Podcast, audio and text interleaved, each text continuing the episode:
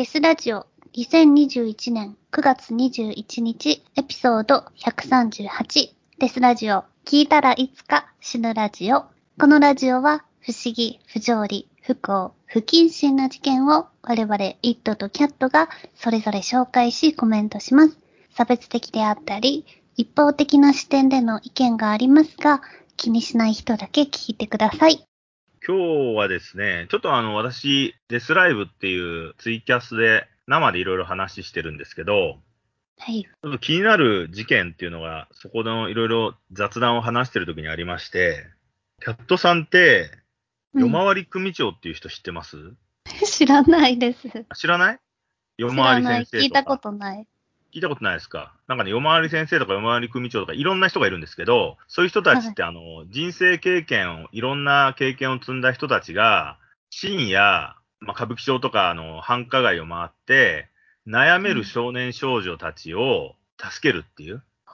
そういう慈善活動をしてる人たちです。だから夜回りなのね。で、うん先生だったり、その組長って、夜回り組長っていう人がいるんですよ。この人がちょっと今回話したいんですけど、うん。この夜回り組長こと石原慎二さん、日本の元作家、元ヤクザうん。の方なんですけれども、まあ、来歴がですね、1938年東京都墨田区東両国生まれで、15歳でチンピラ、22歳で暴力団構成員となり、銃刀法違反、傷害など犯罪を重ね、大阪刑務所をはじめ、宮城刑務所、府中刑務所と各刑務所で30年近くにわたり服役。30年ですよ、なかなかですよね。すっご。はい2001年5月に徳島刑務所での服役後、刑務所式などを発表。まあ、安倍ジョージみたいな感じですよね。また、自身の体験をもとに繁華街で若者の悩みを聞きながら、非行の防止や更生を支援する活動を独自に始めるようになり、夜回り組長としてメディアで大きく取り上げられる。テレビ番組への出演や執筆活動をこなし、さらには半生が映画化もされた。黒沢敏夫、多田麻美主演の会えてよかった。しかし、その当時交際していた資産家の女性と別れてから生活に困窮するようになり、昔の仲間やマスコミ関係者に借金を申し込んだり、自分の服を強引に売りつけるなどトラブルが増え始める。うん。また、実は死後、メディアの取材によって石原が生前語っていた経歴が虚偽のものであったことも判明しており、実際には組を持っていたことも幹部などの役職についていたこともなく、引退するまで単なる下っ端の構成員だった。うん。という、ちょっと香ばしい感じのうんうん。話でした。まあ、安倍ジョージはリアルだったんですよね。安倍ジョージって知ってるでしょ？安倍ジョージもわからない。安倍ジョ安倍ジョージわかんない安倍ジョージって、あの、へ塀の中の愉快な面々っていう、刑務所の中で面白い人たちがいたよっていう話で、その人もね、刑務所しょっちゅう入ってたんだよね。で、この人は、安倍ジョージ自体はもともと、青山中学だったかな。もうご子息なエリートなんですよ。うん。それで、途中でぐれて不良になって、あとボクシングとかもやってたのかな。ボクサーにもなったり、あと飛行機のパーサーとかもやってたりして、多彩ではあったんだけど、やっぱりその生まれつきというか生来の喧嘩っ早さと、なんつうのかな、山し癖っていうのが治んなくって、いろんな仕事をしながら悪いことして、刑務所に何回も送られてた人で。で、まあ文才があったから、小説書いて、いろんな賞を取ったりしたんですよ。で、まあ最近、年取って死んだんだけど、喋りも上手くて、その人はちょっと本物なんですね。うん。本当に組にいて、実名をバンバン出して、で、その、知ってる人たちも、安倍ジョージ、本名安倍直也って言うんだけど、安倍直也はどうだったっていう話が出るから、この人は本物なんだけど、だから安倍ジョージを見たせいで、そういう、ちょっとこう、家業系の人たちが、あれに憧れたんだよね、きっとね。俺もああなれるんじゃないかと思って。うん。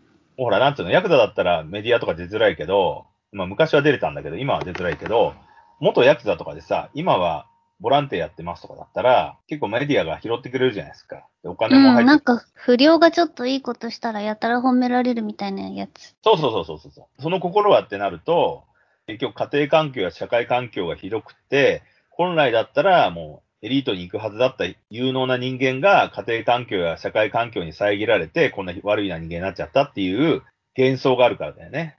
うん。そこを売るわけじゃないですか。だからこの夜回り組長は、この死後嘘だったっていうのが判明してるっていうことは、その安倍ジョージを狙ったのかなって私は思ってるんですけど、うん。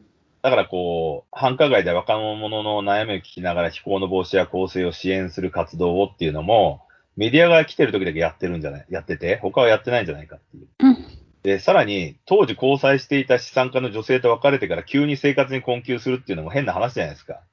だから紐だったのかなっていう感じでしょ、うんでまあ、ちょっとこう、不良系を出してる人だったんですよね。この人。そして、困窮した2017年、4年前ですね。10月26日未明に、東京都豊島区のサウナ付き会員宿所において、当時70代の男性利用客を考察し、時価100万円相当の腕時計を奪う事件を起こす。よく2018年3月6日夜、今度は墨田区内の公園で殺害男性とは別の人物を刃物で切りつける事件を起こした後、墨田川に飛び込み溺死。自殺したんですね。79歳えで。ー、まあ、その同年4月5日、前年10月に起こした強盗殺人で、容疑者や死亡のまま書類送検。報道では職業不詳とされたという、ちょっとこう、元不良の人が売名で顔を打った後に、最後には強盗殺人をして自殺っていう、まあ、アウトローにしてはなかなか波乱万丈な人生ではあるんですけれども、この人って、すごくね、今話した話の中で、ものすごく注意しなくちゃいけない事項があるんですよ。うん人を殺したっていうことよりも、うん。もうね、東京都豊島区のサウナ付き会員宿所っていうのが、一体何なのかってことなんですよ。ほこれがね、駒込健康センターって言って、駒込駅の真ん前にあるんですけど、すぐに近くにあるんですけど、ここがね、あのその知る人ぞ知る発展場だったわけですね。う。おや。発展場というのは、そのゲイの人たちが、性衝動でまぐわうために集まる、集う場所ですよ。そこに、この人は多分、ずっとす住んでたんだと思うんですよね。で、こういうところって、常にこう、男性同士、同性愛者が、ひたすらこう、性衝動を満たすためにまぐわってるから、この人も多分そういう人だったんでしょうね、きっとね。そうじゃなかったらこんなとこ行かないから。うん。だから多分自分を売春してたんじゃないかなって気がするんですよ。お金がなさすぎて。79歳で？そう。あるいは、単にその、この人が多分、バイだかゲイだかわかんないけど、そっち側の人だったのかもしれないけどね。でも多分ね、うんそっちよりもね、お金に困窮してるから、売春してたんじゃないかなっていう、まあ、私勝手なイメージですけど、そういう気はします。うん。それで、ちょっとあのー話のネタにと思って、私も最近あのー発展場っていうところに行ってきたんですね。すごいですね。ちょっとデスラジオをやってる人間ぐらいだから少しのリスクはしょうがなくかなと思って。すごいな。うんあ、と、思ったのが、今さ、ほら、MeToo とかフェミニスト運動とかいろいろあるじゃないですか。うん。だからフェミニストの人たちって本当はさ、発展場を攻撃しなくちゃいけないと思うんですよ。だって売春だもんね。いや、売春というよりもはい、男性専用の場所ですよ、極極端に言えば。女性専用の場所なんてないじゃん。あそういうところで男性専用の場所は異常にあるのに、女性専用の、だから女性サウナがあんまりないのと一緒で、男性サウナばっかりじゃないですか、基本的には。だからちょっとなんかその辺改善しないといけないんじゃないかっていう。それでね、ちょっとあの、某発展場っていうところに行ってきたんですよ。この、四割組長が、いや、そんなことはない。俺は別にゲイじゃないし、単に。利用しやすかったから、泊まってただけだよっていう言い訳が可能なのかと思って、我々のイメージだと発展場ってずっとやりまくってるイメージしかないじゃないですか。うん。だけど、一般人も普通にいられるのかと思って行ったら、そんなことはなかったですね。おー、やっぱりそうなんだ。いやー、まあすごかったえですよ。ー。俺ね、東京にこんなにホモっているんだって思っちゃって、ちょっとね、ゲイとホモって多分違うと思うんですよね。行った感想からすると。え、無事には帰ってこれたんですよね。俺は無事でしたね。っていうかね、触られもしなかった。だから、あ、そう。ゲイ界隈だと俺ブスなんですよ、多分。え、でも結構がっちりしてる人好きなんじゃないの？いや、そう思うでしょ好かれるんじゃないの？そう思うでしょだから、あの、うん5人、5人で行ったんですね。うん。面白そうだっていう風に集まった人間と一緒に。それ全員のんけですよ。うんうん。どちらかというと女性好きな人たちなんで、それでみんなでちょっと行くときにバラバラで全員知らない顔していこうぜって言って入ったわけですよ。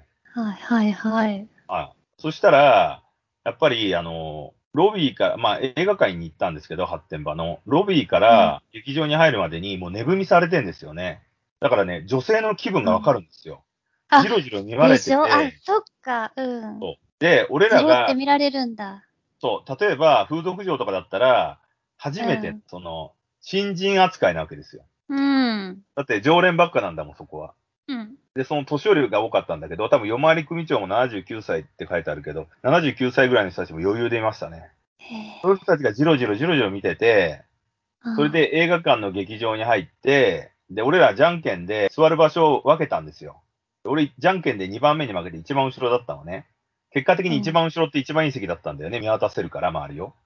それで、あの、他の連中とかこう、みんなで列を開けて座ってたんだけど、電気がね、消えた瞬間に、この、俺らのグループの中で一番若いやつが、両隣に座られちゃって、のホームに。え、ソーシャルディスタンスの一席空けるとかなしで？あるある。あるんだけど、か無法で関係なく座ってきて、挟まれちゃって、うん。4本の手で体中をまさぐられてましたね。超早い。こんなことある？だってさ、もしそれが女性だったらありえないでしょ？ありえない。え、もう即逮捕じゃん。でしょ？通報。うん。そうなんですよ。だから、なんでゲイとかホモ界隈ってそうならないんだよっていうのがあって、だって別に、ホモ、ホモ、ホモ専用とか書いてあるわけじゃないんでしょ？映画館に。書いてないけど、そいつは耳元で、ここに来たっていうことはどういうことか分かってるよねっていうふうに言われたんだって。だから、ハプバーとかの気分を、ね、ちょっとだって女性だったらそんなことありえないでしょ？ありえ映画ない館に行っ。てさ、ねそう。おかしいえ。んだよ。まあなんかそのハ、ハプバー的なものなんだもん。ハプバーってさ、ハプニングバーってさ、もうここに来たらやってもいいよみたいな男女が来るから、入ったら普通に裸の男女がセックスしてたりして、女性はタダで飲めるっていう、そう分かっていってる場所でしょ？それにいや、でもね、ハプバーのがね、ハプバーのがまだいいんで、ハプバーってまだ会話して、気に入った人同士でやりましょうってああ、無理やりはしないよね。そう。発展場ってそうじゃないんだから、もういきなり入ってきて二人座られて、そいつね、うんワイシャツとえスラックスだったのね。一人がワイシャツのボタンをいきなり外し始めて、もう一人がズボンのチャックをチーって開けて、手を突っ込んできたんだって。でさ、手が4本だから止められないんだって。2本掴んでも。えーそれで、されるがまま来て、うわっと思ったから、そいつはもう飛び出たんだよね。力で振り払って。あそいつはなんかね、モテてたんだよね。要は美人だったんでしょう。その、そいつらからすると。で、一回ロビーまで出て、で、そいつら二人がまたロビーから追っかけてきた、ロビーまで追っかけてきたんだって。映画館の中から。で、うわーっと思ったら、なんかロビーの光がまず、眩しかったらしくて、眩しいっていう感じで、劇場に戻ってったとかって。コウモリとかさ、そういう感じのー確かに。ああ、日の光は。そうそうそう。光は、って言って。で、助かったと思って、えそれであの、喫煙室があってタバコ吸ってたんだって、さ、喫煙室がさ、できたばっかだから光がすごく当たるようになってて、そしたらその老人たちがじーっと自分の方を見てニコにニヤニヤしてんだって。だからそこもいられなくって。だからあの、水着着てる女性がさ、おっさんたちの前にいる状況だよとか言ってて、ーそういう状態なんだって。いたたまれなくて、で、もう一回劇場に入ったら、扉開けた瞬間になんか別のホモが立ってて、また股間をペロンってやられたりして、体を押したから、もう中入れなくて、尿が出ちゃったとか言って。そいつは多分モモテてたんですよね。ね、でもさ、初めての体験でしょ？そうですね。心に傷を負ったんじゃないですか？いや、傷は負わないですよ。だって俺が連れて行くような人間ですよ。まあね。猛者ですよ。ちょっとした差別発言を言われたぐらいで心に傷がつくような人間ではないです。うんもう海線山線の覚悟が決まってる連中だから、だけどそ、うんそのれ、そいつでも耐えられなかったって言ってたね。その必要に寄ってくる。だから俺思ったのは、やっぱさ、あのー男性神話っていうかさ、女を口説くときに押して押して押しまくれば女落ちるんだっていう理論あるじゃないですか。うん、あるあ。れはやっぱ正しいですよね。男の系でもいけんのか。だいや、だから逃げ場があれば逃げれるけど、逃げ場がないときにそれやられたら逃げようがないんだもん。うん、そうだね。そう。だから俺らはすごく学習したのは、その発展場に行って学習したことは、女性の立場になるっていうことを学習しましたよ。本当に気味悪いやつに言い寄られて、うんどう対処するかっていう。で、俺らは、まあ、行くま、時に、ちょっともう、我々も経験値高いんで、いろいろルールを決めたんですよ。要は全員バラバラで行くとか、あと席を分けていくとか、で、ある程度まで、その攻めに耐えるっていうのも決めてたのね。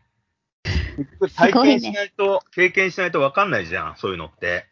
うん。何もしないで外から判断してギャーギャー言うだけってさ、ほんとしょうもねえ連中と一緒じゃん、それは。デスラジオやってる人間じゃないでしょ、それは。うん。う覚悟決まってこういうことやってんだから、だから俺らはうん基本的に来た人間にある程度まで対応して、もう無理って思った時点、もう無理はみんなの判断に任せるけど、うん。そんな変なジジイとかにディープキスとかされたら嫌じゃん、そんな。そこまでは絶対させないけど、俺ら事前にさ、あの、ホモはオーラル狙ってくるよとかって言ってきたから、口の中に指突っ込んできたり、いきなりベロチューしてくるよとかって言われてたから、でも今マスクしてるから、多分大丈夫だなと思ってたんだけど、そういう感じの雰囲気がすごくあったんですよ。で、へー60人ぐらいしか入らない劇場なのに、もうゲイが100人以上いたのね。だから立ち見なんですよ。そんなに人いたの？あなんか結構ガラガラのイメージで話聞いてました。いや、全然全然。ちょっとね、えーとんでもないことになってましたよ。そうなんだだって。映画見てんの俺ぐらいしかいないんだもん。他の連中はみんなさ、あの、パートナーを探して、まぐわっキョロキョロしてるんだ。キョロキョロして、キョロキョロどころじゃないよね。もう体触り合ってたよ。なんかスキンシップを取りまくってましたね。すごい。それでもう一人俺の前にいたやつは、やっぱすぐに映画が始まって20分ぐらいでホモが隣に寄ってきて、そいつの手を掴んできたんだって。それでうん手を掴んで何するのかと思ったら、そいつの股間に手をやられて、チッコを掴めってやってきたから手をバッて払って、あやめてくれって言ったら、あじゃあやられるの専門なんだって言われたからゾッとして逃げたとか言ってたよ。なんかそういうレベルでしたね。ちょっと言葉が出ないですね。すごいって言ってたよ。で、一人あの、もう一人ですけど、そ三人ぐらいは、俺含めて何人かは、誰も寄ってこなかったのね。それは後にわかるんだけど、寄ってこなくて、その体験をしてみようって話をしてたから、痺れを切らした他の連中は、立ち見にしたんですよ。立ち見にしたらね、やっぱ寄ってきて、すぐにこう、股間に手を伸ばしてきて、変な、さわ、スリスリ、すごい老快なテクニックで触ってきたらしいのね。でなんかその人はやっぱ、おなんか気持ちいいとか思って、ちょっとされるがままにしようと思ってたんだけど、ちょっとうっとりしたんだって、あまりのテクニックで、うん技術がすごくて、こう、クラクまあ男同士の方がよくわかってるだろうし。そうなんだけど、クラクラしたら、その、そいつが、こう、女性がさ、男の胸にこう、頭を預けるみたいなのあんじゃん。こううん。胸の頭乗っけるみたいな、こう胸に。それをそいつがやってきたら、そいつがなんか髭がね、すげえ剛毛だったらしくて、髭が胸にブスブスって刺さって、その痛みで我に返ったとか言ってたよ。なんか、はって我に返って。それで、追い出して、人の外に逃げたとか言ってたよ。なんか、危なかったとか言ってた。実はえー、すごー。こういうね、なんかもう、ちょっとびっくりする現場で、だから、この夜回り組長とかも絶対いたらやってたかやられてただろうっていうことなんですよ。そっか。しかも、サウナだったらもっとね、露出度も高いし。そういう、もう逃れられない状況になってるんで、絶対そういう風になってたと思うんですね。ちなみに、俺はなぜか誰も寄ってこなかったんですね。だからブスだったんですよね、彼らからすると。5人中3人が襲われたわけですよ。へで、ー。俺ともう一人は襲われなかったのね。うん、でこれ考えたわけですよ。これ一体なん、なんで5人平等に襲われないんだろうねって言って、やっぱルックスが悪いからかなとかって話してたの。まあルックスっつってもさ、もう完全にマスクとかしてっから顔なんてわかんないんだけど、だからおかしいよねって話してたら、最初に、うんあの、襲われたやつが攻められまくってる時に、そいつがね、足組んでたんだよね。そしたうんら足組むっていうことは、この界隈だと拒絶のポーズなんだって。へー。だから、でも君は新人で初めてだから、こういう風になっちゃうのはわかるよとか言って、足をこう、ひょいってやられて、大側から足を開かされちゃったんだって。うん。だから、俺は足を組んで映画見てたんですよ。うん。だか、ら、その俺は拒絶しますっていう多分ポーズを取ってたと思われて、来なかったんじゃないかっていう推測があったね。うん。無意識のうちに、だからその防御のポーズを取っちゃってたんだよね。だけど、防御のポーズを取ってたからって、周りは収まんないから、俺の一個隣の席では、ジョソコが、ずーっとなんかケツの穴攻められたり、へー。やってたよ、そう。へー。それで反対側では、ジジイ同士がベロチューして、ふがふが言ってたり、で、さらに後ろは、一番後ろだから、あの、立ち見がみできる席なんだけど、そこが一番ひどくて、みんなで立ったまんま、体をうんしごき合ったり、なんで、女装子みたいなのがいるわけよ、女装化した奴らが。それがさ、うんなんつうの、後ろの俺が座ってるシートのヘッドレストあるじゃん？あそこを手で掴んで、ケツを差し出すみたいなポーズをしてて、そこで攻められて、上から女性の声みたいな、あんあんあん言うわけですよ。えー、すごい。すごい状況でしたね。でさ、それが左右であるからサラウンドで聞こえてきて、なんか、サラウンディングシステム。ポルノ映画やっててさ、ポルノの画面でもあんあん言ってんのに、そ後ろからも聞こえるって、ドルビーシステム、そういう感じでして。あ、え、ポルノは普通の男女のポルノなの？もちろん、ポルノ映画でピンク映画。なんかね、じゃない。ホラー映画で面白かったですね。映画としては完成度高かった。あとね、そこのね、映画館の椅子がすごくいい映画、椅子なんだよね。座り心地が良くて。劇場としては大変なのに。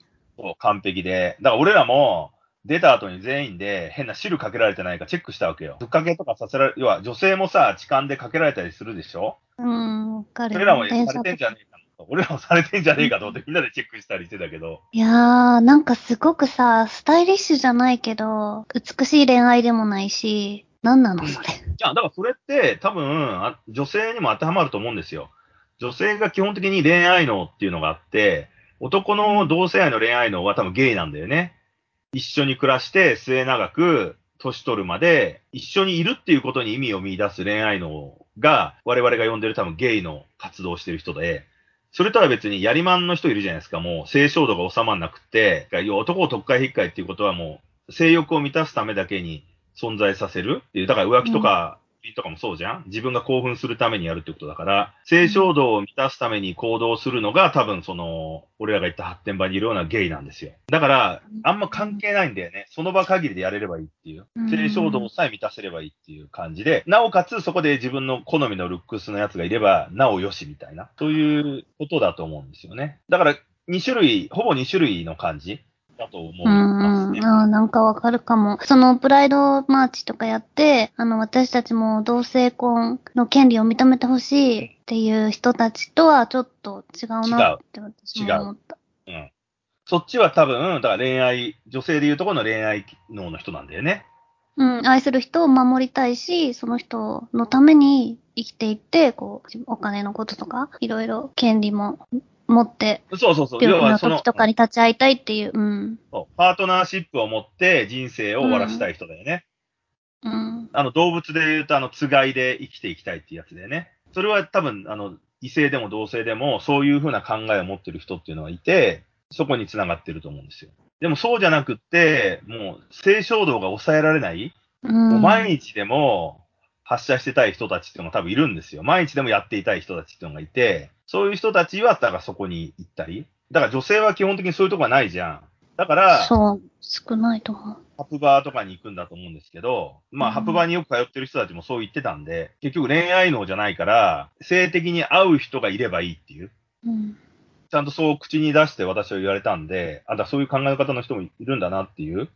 仕事とかちゃんと自分たちでできてるけど、性衝動は自分一人で満たすことができないから、それのための人間がいればいいっていう。考え方の人もいて、うん、そういう人たちはだからそういうところ行ってパートナーを探すんだって。だからまあ、女性の発展場みたいなのもしあるんだったら、そうなんのかなっていう気はするよね。まあ、クラブイベントとかは聞いたことあるけど。そう、でも、クラブイベントは、そう、露骨じゃないし。そうだよ。めっちゃレイプだよ。まあなんかね、だでも、5人で行って面白かったのは、やっぱ多種多様で、俺はだからその膝組んでて、その防御のポーズを取っていたために免れたんですよ。多分そいつが言うには。うん、いや、明らかにね、チラチラ俺の方を見てたりしてたやつはいたんだけど、その、ゲイもやっぱり会話しなくてもうまく成立させるのは、まず目を合わせて、距離を寄せていくっていうのがスタートらしいんで、まあそれ男女関係なくだけどね、なんか、クラブとかでもそうじゃん。だそういう感じのくっつき方をして、うん、そこからもうすぐスタートになるみたいだっていうふうに、立ち見しててさ、股間を老快なテテクニックで言わされたやつは言ってたね。目が合った瞬間すぐ手が伸びてきてとか言って。すごいよね、だからね。髭が胸に刺さってなかったら最後まで言ってたのかって言ったら、いや、ちょっとわかんない。ちょっと夢見心地になっちゃってとか言ってたから、そこまで言わされるテクニックもすげえなとか話してたんですけど。で、もう一人、モテなかった人がいたんですね。その人も、他の奴らが、やたらこう、触られたりしてるから、俺もネタを残したいと思って、モテようと思って、うろうろしたらしいんですよ。でも誰からも触られなかったんだけど、なんでだろうと思ったら、その人も、あの、防御のためにオーバーオール着てたんだよね。オーバーオールって脱がせないじゃん。うん、だからもう鉄壁の、そう、防御だから、か ら最初からやる気のないやつっていう風に見られてたんじゃないかっていう。なるほどね。だからそれだったら、あの、オーバーオール以外は裸でうろうろすればよかったのと話をしたりしてたけど。まあなんかすごかったですよ。女装してる人は、いじられ型？女祖子って言って、みんな年寄りなのね。年寄りが綾波レイのコスプレしたりしててさ、ちょっとびっくりした。えー、すごい、そうなんだ。なんかこう、なんなんだろうね、女装もさ、よくわかんない。男が好きなのに、女の格好をしてるところがいいとか。でもね、女装の人も。うん、それも俺結構話聞いたんだけど、女装子はね、服のフェチフェチズムなんだよね。こんな服を着てて恥ずかしい自分に燃えるみたいな。だからマゾっぽい感じで、だから発展場の女装子は基本的に女性の格好をしてんだから、いじってくださいっていう、複数人にいじってくださいっていうスタイルみたいなね。だから露露出の高い格好っていうのは基本的にはこう、寄ってきてほしいっていううんアイコンになっちゃってる。おしゃれとかじゃなくて、それ自体がすでにこう、人を群がらせたいっていう部分らしいっていうか、まあ実際見てそう感じたよね、やっぱね。えー日本人ばっかりだったの？見た感じ。白人はいなかったね。白人、黒人、アラブ人とかは見なかったね。なんかね、あの、一人、ものすごいキャラの人がいて、南春夫とか演歌歌手みたいな格好をしてる人がいたのね。着物、着流し着て。えー、で俺らが記念写真とか撮ってたわけよ、映画館の前で。これから7人望む5人とか言って。そしたら、あらあらとか言って、その人が近くに寄ってきて、なになに初めてなのはあなたたちとか言って、すげえ嬉しそうな顔、下舐めずりしてたわけよ。だから、こいつは要注意人物だと思って、あれ絶対着流しの下、パンツとか履いてないよとか言って、このパラッと前にったら出てくるように絶対してるよとか言って言ってて、黄色い着流しだったから分かりやすくて、ちょっと発見したらあいつの動向にみんな注意しようとか言ってたんだけど、映画館にいなかったんだよね。だから違ったのかもしれないね。でも明らかにそっちの人の雰囲気はビンビンにしてたけどね。なんかね、うんちょっとよくわかんないひょっとしたらなんか女装に着替えてたのかもしれないね。その、そこがね。あそれはちょっとよくわかんなかったです。着替える、着替え室みたいなのがあるんですよ。そこでみんな着替えてた。ーいや、もう知らない世界すぎて、なんて言っていいかわかんないです。まあ私はさ、女だから入れないし、あれ、まあ、入ることは可能だ知ることのない。いや、キャットさん入ることは可能だけど、あ入れ、入れますよ。うん入ることは可能だけど、確実に200%レイプされますね。レイプとまではいかないけど、大変え、なことでもさ、女の格好でさ、めっちゃ女らしい格好とかしてたらさ、めっちゃ品種買ったりするの。買わないい。買わない。獲物が来たってなる。要するに、あの場所ってなんで俺ら推測したんですよ。ホモの発展場になっちゃったかっていうと、うん本来は年寄り、あ、年寄りの発展場になっちゃったかっていうと、本来は多分若い人に触りたいんだよ。男女関係なく。若いエキスをそう。年寄りは若い女に触るにはお金かかるじゃん。うん。だけど発展場だとなぜかお金かかんなくて触れるっていう感じだから、そうなっちゃってるだけだと思うんだよ。そっか。だから若い女性が行ったら、もう全員触りに来るでしょ。触るどころかさ、まあ大変なことになると思いますよ、多分。すごいね。だって分かってきたんだろうって言われちゃうんだからさ。うん。そういうところだと思いますね。それで嫌われてる親父とかもいて、なんか、うんまぐわってるところにピンクローター持って、お尻の穴に入れようとする親父がいて、どっか行けって言われてたんだけど、なんか一人女祖子がお尻の穴攻められてる時に、そいつが怒って、てめえ、俺に入れさせてねえくせに、そいつに入れさせてんのかとかってなんか喧嘩してたね。へえ。すごいもの見てきましたね。いや、また地獄の底を見てきましたよ。すごすぎる。なんて恐ろしいエピソード回ですか。いや、でもそれもね、その、ゲイ差別だってなんのかね。でもさ、その差別だって言ってる人に対して言いたいんだ俺はちゃんと言ってきたからね、うんそそうだね。この目で見たったね。の目で見て、体験してきたわけですから、差別でも何でもないんですよ。うん。こういうことやってましたよって。歯をくくって言ってきてんだから。そうだね。物見ユーザーで言ってんじゃねえよと思うかもしれないけど、事前にも言った通り、ある程度までは受け入れる覚悟はしてちゃんと行きましたからね。うんたまたま俺がなんか、これは本当に冗談じゃなくて、俺がその防御の姿勢っていうのを多分取っちゃってたんだよね。だから、うんそういうなかったのかなっていう。まあ、そうは言ってもさ、一番モテモテのやつなんて防御の姿勢取ったのに、それを解かれてるわけだからね。新人だからしょうがないよね。ひょいっとね。そう、だから俺はモテなかったんだなっていう気がしますけど。そいつはめっちゃモテてた。まあ、そいつはだから女性にもモテんですよ。基本的に人にモテるんで、うん。性格もいいし、金も持ってるし、頭もいいから。で、ルックスも結構いいんで。でも、こういう面白いことにも参加してくれるっていう、すげえいいやつなんですよ。だからそこはね、やっぱりこの、良い人間オーラというか、いいやつオーラが出てるから、最初に狙われちゃったっていうところはあるよね。なんか、口説いてくるだけだったら結構頑張ろうと思ったんだけど、もうなんつうの、生で、その、正規に手を突っ込んできたり、服を脱がして、その女性に触るようにさ、の乳首をつまんできたりとかさ、いやー、あれもちょっと耐えられなかったですね、とか言ってたから、うん。まあ、それはね、その、飲みの席で女性にセクハラしてくるやつの感じを味わったと思うんですよね。そうですね。うん。そしたらまた女性に優しくなれるから、いいことですよね。いや、そいつはね、もともと女性に優しいんですよ。っていうかね、女性が寄ってくる人なんですよ。うん。めっちゃモテてるやつ、もともとだと思うんですけど、他の連中はね、やっぱり女性に優しくなるのかな？わかんないけどね、髭が刺さんなかったら気持ちよかったとか言ってるやつなんてね、髭がなかったら多分そっちに行ってたんじゃないかと思うしね。まあね。まあね、なんかそういうね、謎な別コミュニティですよね。違うコミュニティに入って経験値を上げると、まあ寛容にはなりますよね。こういう人たちもいるんだっていう。で、俺でもすね。うん。無理だとは思っあ無理っていうかね、すげえなと思ったけど、嫌悪感はあんまなかったんですよ。なんでかっていうと、こういううん S ラジオやってるから、なんでこの人たちがこういうところに集まってこういうことをするのかっていうことを考えちゃいましたね。うん。だから多分、年寄りが多いのは、もう孤独死寸前の身寄りのない人たちで、コミュニケーションがそもそもないから、こういうところに来てコミュニケーションを取ってんじゃない？人肌のぬくもりを求めてみたいな。うん寂しくて。そう。そういう印象はありますね。で、まあその場所がある限り、その人たちは救われてますよね。そ通いたくなる場所があって。うん。だってそこの映画館ってさ、入場料500円なんだよ。そんなとこないでしょ。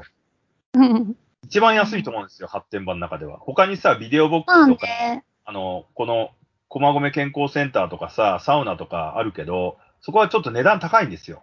うん1700円とか、まあ、安いんだけど、それでも、やっぱ毎日いるにはお金かかるじゃないですか。年金暮らしのおじいちゃんとかだったら、1日500円でそこまで楽しめるんだったら、そんなすごいとこないでしょ。確かに。本当に嫌だったら嫌だって言って怒ったり逃げたりするわけでしょ？そう。それでいいんです。あと、タイプじゃないって言って断ればいいわけだから。うん。じゃあ機能してるんだ。きちんと。そうですね。そう、知らい。ない私たちからしたら、えーって話だけど、ね、別にそういう世界があるっていうだけのことだよね。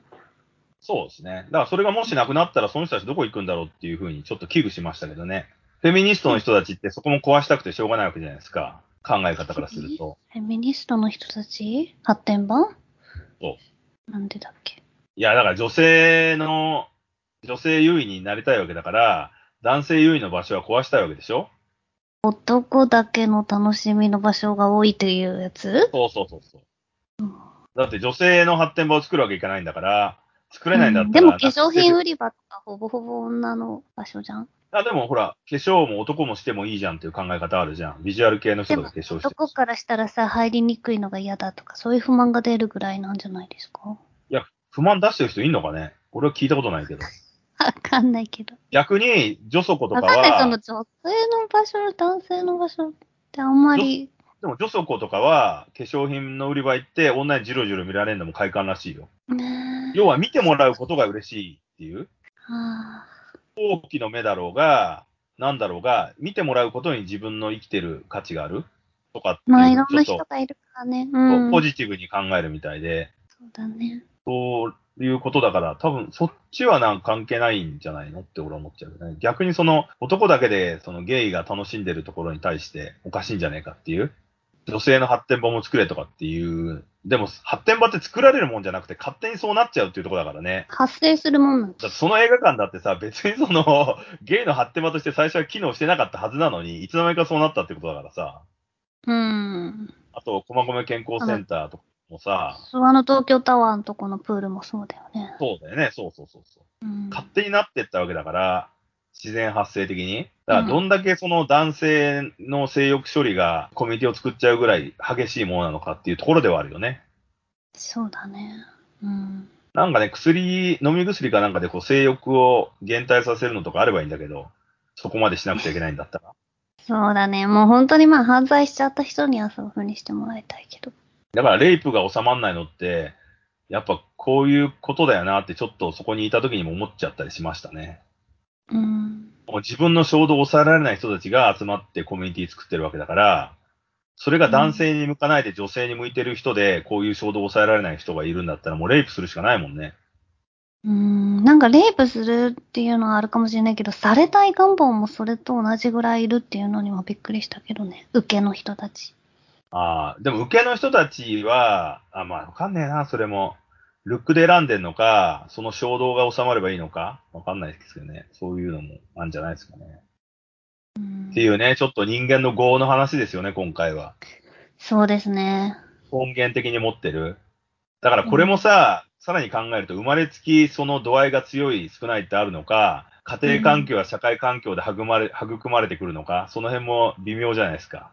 まあ、それがいつも結構興味はあるかも。その、いつすべての衝動ですよ、だから。うん。そう、すべての衝動じゃないですか。生まれつきあるのか、まあだ、だいたいでも LGBT の人って生まれつきなわけでしょ？うん。最初からその因子があって、社会、うん家庭社会で抑えつけられてたものが、ストレスになって、ある程度自由が利くようになった年齢の時に解放するっていう、そうだと思う？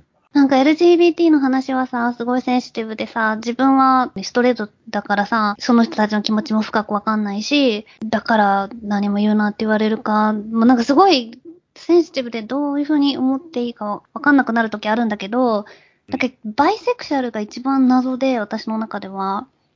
例えば結婚しててバイセクシャルってどういうことみたいな。例えば男が女と結婚してて、だけどバイセクシャルなんですって、こう、愛する人が一人いて、その人と結婚してんのに、他にも性欲があるってことっていう。いや、それはそうなんじゃないですか？理解しがたくて。いやいや、でも結婚は単に性格的に気が合うパートナーで、性格性格と性欲は関係ないって考えてるんでしょ？でも一般的にストレートの結婚をした人は、その人と結婚してる時に、常に女性が性的対象なんですとかってあんま公言しないじゃん。いや、普通にしないでしょだって別に。せ自分の性的欲求を人に言うことってあんまないじゃないですか。ない。だから別に、フレディ・マーキュリーとか、デビッド・ボウイもそうかもしれないけど、別に女性も男性もどっちもいけますよっていう。まあ、フレディ・マーキュリーはどっちかっていうと、あの、女性は大変だったって言ってたけど、でも女性も男性もいけますよっていう人はいるから。っていう人はずっとじゃあ一生一人のパートナーと結婚とかそういうことはせずに、まあ、常に性欲、恋愛欲があるってこと？死ぬまで。その、性的な興味が常にあるっていうか。ルッキズムじゃないですか。自分のすごい好きな顔立ちや体型の人が女性と男性それぞれいて、それと一緒にいたいっていうだけじゃないですか。で、ただ単に現代はだ同性婚できないから、女性の方とはとりあえず結婚してっていうことじゃないですか。合理的にやってんじゃないのうん。で、男性、相手方の男性の方も、その社会状況を分かってれば結婚できないなんて分かってるから、で、女性のパートナーの方も、その3人だったらいいんじゃないとかっていう風に受け入れてんじゃないの、もう事前に告白してれば受け入れるしかないじゃん。それはう。ん。よくさ、男性でさ、浮気とか不倫とかで、他の男とやるのは、こっちゃ感情的になって受け入れられないんだけど、その女性があの、レズビアンだったら、女とやり合ってんのは別に寛容である。気にしないっていう人もいるよね。うん。それの男性版なのかな？っていう気がするけどね。はあ、なんか、これを言っちゃおしまいかもしれないけど、他人のが男を好きであろうと女ですを好きであろうと、はあ、結構どうでもいいよね。どうでもいいかもしれないけど、自分のパートナーはダメ自分のパートナーもどうでもいい？じいや、自分のパートナーは知りたいよ。そりゃ、どうなのかは知りたいけど。いやいやいや、どうなのかっていうか、その自分のパートナーが、実はもう、俺は男性ともやれてて、長年付き合ってるパートナーがいいんだけど、寛容してくれっていうのには、キャットさん的には寛容できる？え、それは無理ですね。なんでですか？え、だって自分だけを好きでいてほしいじ そうなんだうん。まあでもそうじゃない人もいるっていうことだよね。それはしょうがないですよ。そうだね。うーん。でもなんか本当に自分の性の話を、女性が好き、男性が好き、自分は女性、男性とかもう、性、性、性、性、性ばっかりで、うわーってならない。いやまあでも、なんか、俺は思うんですけど、究極的に俯瞰的に見ると、うん。自由にやればって話なんですよね。一回だね一回しかない命なんだから、そう、うん。それはそう思う、すごく。そう無理やり一人の人間と合わせる必要なくって、やっぱりさ、ずっと人間って一緒にいると感情的なこじれとか、やっぱり分かり合えない部分も絶対あるんで、どっちかが、なんつうの、受け入れなくちゃいけないとか、それは別のパートナーに、ま、持たせるっていうことも可能じゃん例えばなんかホラー映画が大好きなのに、相手方がホラー映画が嫌いなこと以外は完璧っていう場合が、パターンがあるとするじゃんそしたらさ、ホラー映画は見れないから自分が我慢しなくちゃいけないってなっちゃうけど、我慢する必要なんか実はないじゃん。うん。だからそのホラー映画だけを見に行くパートナーがいるっていう。うんそ。れは性じゃなくても、だけど、そしたらその人間とその部分くっついてるから、相手方は、やっぱムッとしたりするじゃん。いつも一緒に行動してて許せんとかって、単に映画見に行ってるだけなのかもしれないし、うん。でもそこら辺はやっぱみんな人間、その部分は寛容になった方がいいんじゃないかと思うけどね。ある種の部分をさ、抑え込まなくちゃいけない人間関係ってなんだよって思うから、まあ俺いや、はね、それはすごい思います。うん。そうだ。から、嫉妬とかはね、ちょっとしんどいだけだと思うし。無駄だしね、時間のね。だから、そういうのはある程度寛容になってほしいな。寛容であるべきかなっていう気はする。それは、そうです。はい。まあね、ちょっとね、あのー事件の話もそうなんですけど、ちょっと私が行ってきたレポートをね、今回はしてみました。体験レポートみたいな感じで。でも私別に、あの、ゲイとかホモは否定してないですね。まあそういう人たちがいてもいいんだけど、ただ、うん。